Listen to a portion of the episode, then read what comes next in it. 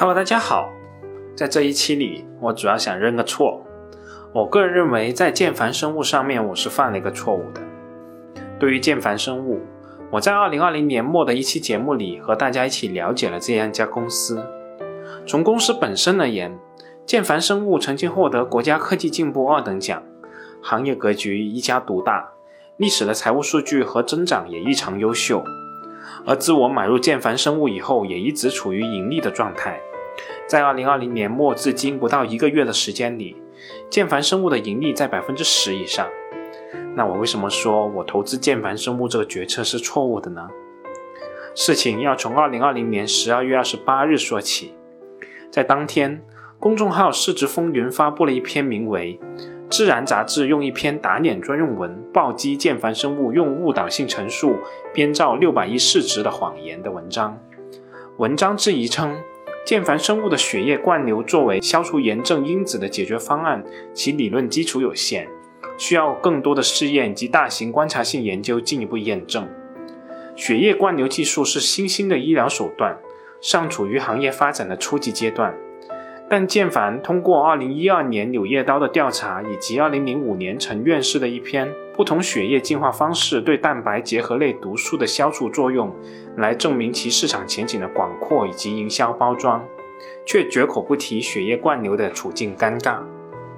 血液净化其实主要是指血液透析，另外也包括血液滤过、血液透析滤过、连续性肾脏替代治疗、单纯超滤。血浆置换、血浆吸附，最后才是血液灌流。健凡生物主打的便是透析加灌流，称之为组合型人工肾，并宣称它已经成为消除尿毒症毒素的主要治疗方式之一。但实际上，目前血液透析仍然是主流的治疗方式，同时其应用前提往往也是危重症，死马当活马医的前提下可以使用。是否真的有必要，也值得深思。总而言之，市值风云认为这一技术路线已经被认定缺乏科学理论支撑和有意义的临床有效性实践，所以市场规模很小，根本撑不起一家大中型上市公司。虽然坚凡生物已经做出了澄清，但却对尿毒症采用灌流的必要性和对患者的受益更加疑惑了。虽然其公告称已经有针对的对血液灌流技术的多中心临床研究，但其实只是定性说明了具备某些作用，却没有生存的对比数据。而建凡生物是一家典型的靠一个技术吃遍天的企业。鉴于血液灌流技术仍处于推广的初期，国内还没有出现足够强大的竞争对手，公司仍能够保持较高的增长速度，并维持高毛利率。一次性血液灌流器属于辅助治疗手段，并没有直接蚕食其他医疗企业的市场份额，因此在公司发展的初期顺风顺水，没有阻力。建凡生物所处高增长的行业领先地位，未来业绩增长确定性也是较强。但是需要注意的是，血透中心建设进度及血透治疗渗透率、血透加血液灌流治疗方式的治疗率的变化情况。对于医药公司而言，研发尤为重要。然而，当前建凡生物在研发费用上投入占销售收入的比例约在百分之四点五左右，而销售费用占比却接近百分之三十。公司处于产品和品牌的推广期，依赖营销促进业绩增长。而受市值风云这篇文章的影响，建凡生物的股票价格在这几天也出现比较大幅度的波动。我也是趁这个机会，在那几天终于分批买入了小量的建凡生物的股票。针对这篇文章以及伴随而来的各种质疑，建凡生物可谓是反应迅速，在二零二零年十二月二十九号的早上即发布了澄清公告，表示文章的内容与事实不符。公告表示，公司不存在公众号所提及的误导性陈述行为。该文以断章取义、移花接木的手法恶意攻击公司，企图误导投资者，用心险恶，手法卑劣。建凡生物表示，经核实，自媒体报道中引用的《自然》杂志子刊《自然综述肾脏病学》的论文，系专门针对新冠肺炎引发的炎症及免疫失衡的理论，以及血液灌流作为其治疗方案的探讨。文中提到。血液灌流作为消除炎症因子的解决方案，其理论基础有限，需要更多的试验以及大型的观察性研究进一步验证。这一观点仅针对血液灌流用于新冠的治疗，并不包括血液灌流的其他适应症。而且这篇文章中也指出，FDA 面对新冠疫情临时授权的四种血液灌流器，用于消除类毒素、炎症因子、病原物质及复合物。以上提及的四种血液灌流产品均为美国厂家的产品，并不是建凡公司的灌流器。然而，不同生产厂家有着不同的技术路径，生产出来的产品性能存在较大的差异。建凡生物还在公告中表示。关于公司产品及血液灌流器技术在新冠肺炎重症患者救治中的有效性，二零二零年的二月十九日，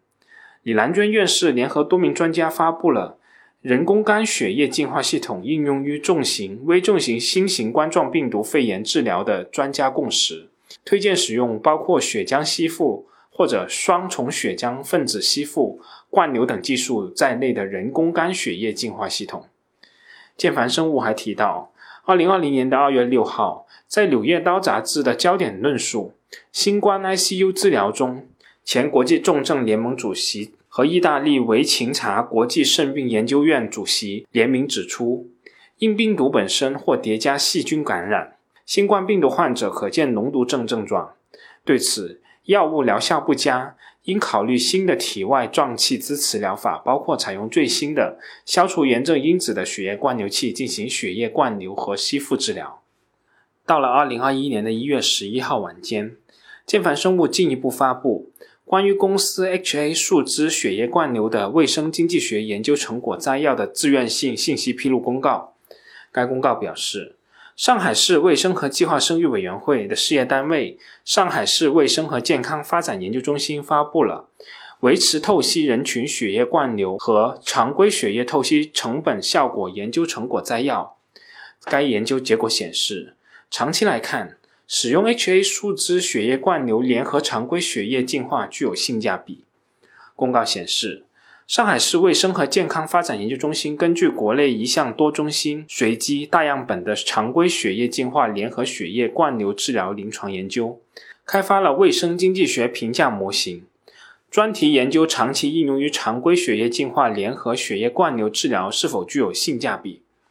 据建凡生物介绍，该项卫生经济学研究历时约一年半，主要基于上海交通大学医学院附属新华医院。蒋庚如教授牵头的上海三十家医院、一千四百零七名受试者的血液透析联合血液灌流治疗对维持性血透患者生存率影响的多中心开放随机平行对照研究，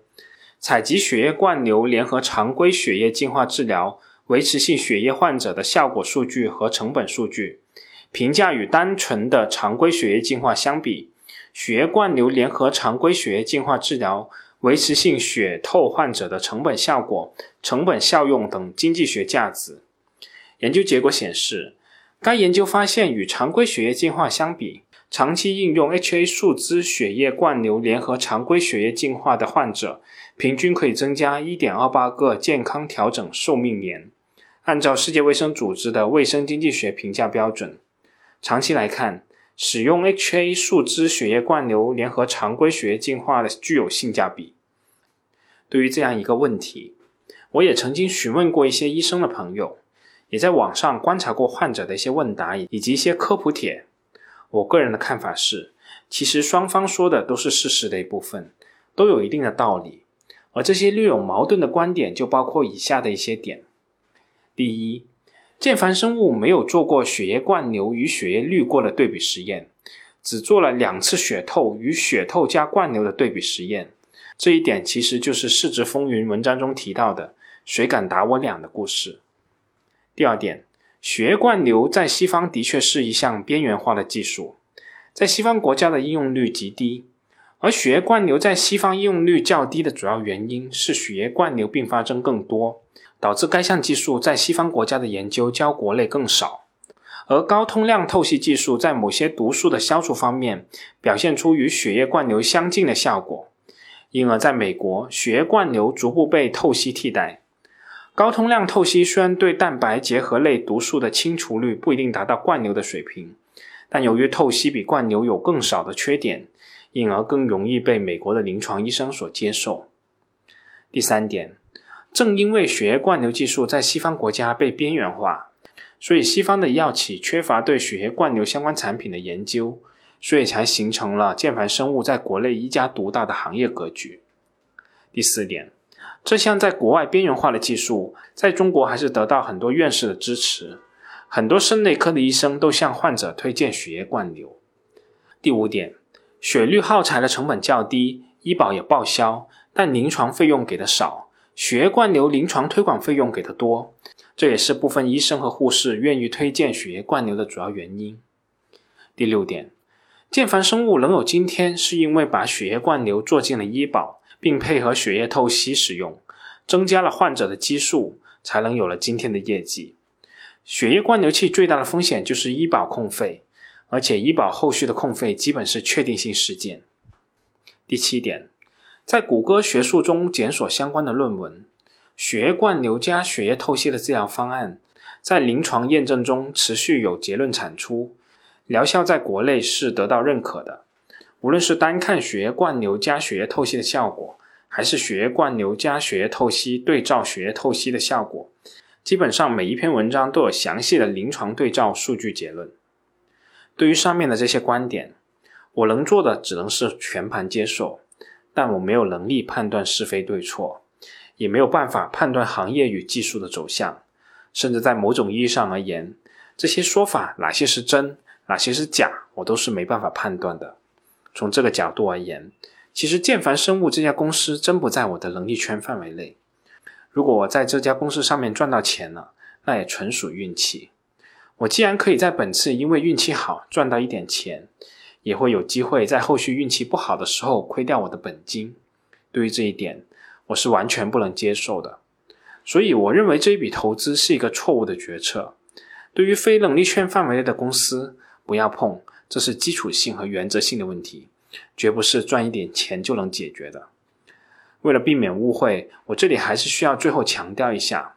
我这里说的是因为我个人能力圈所限，无法对这些事项做出个人的判断。所以我不应该投这样一家公司，而不是说建凡生物本身存在什么问题。如果你可以对上述的那些问题做出自己的判断，我仍然相信建凡生物可能会是很好的投资标的。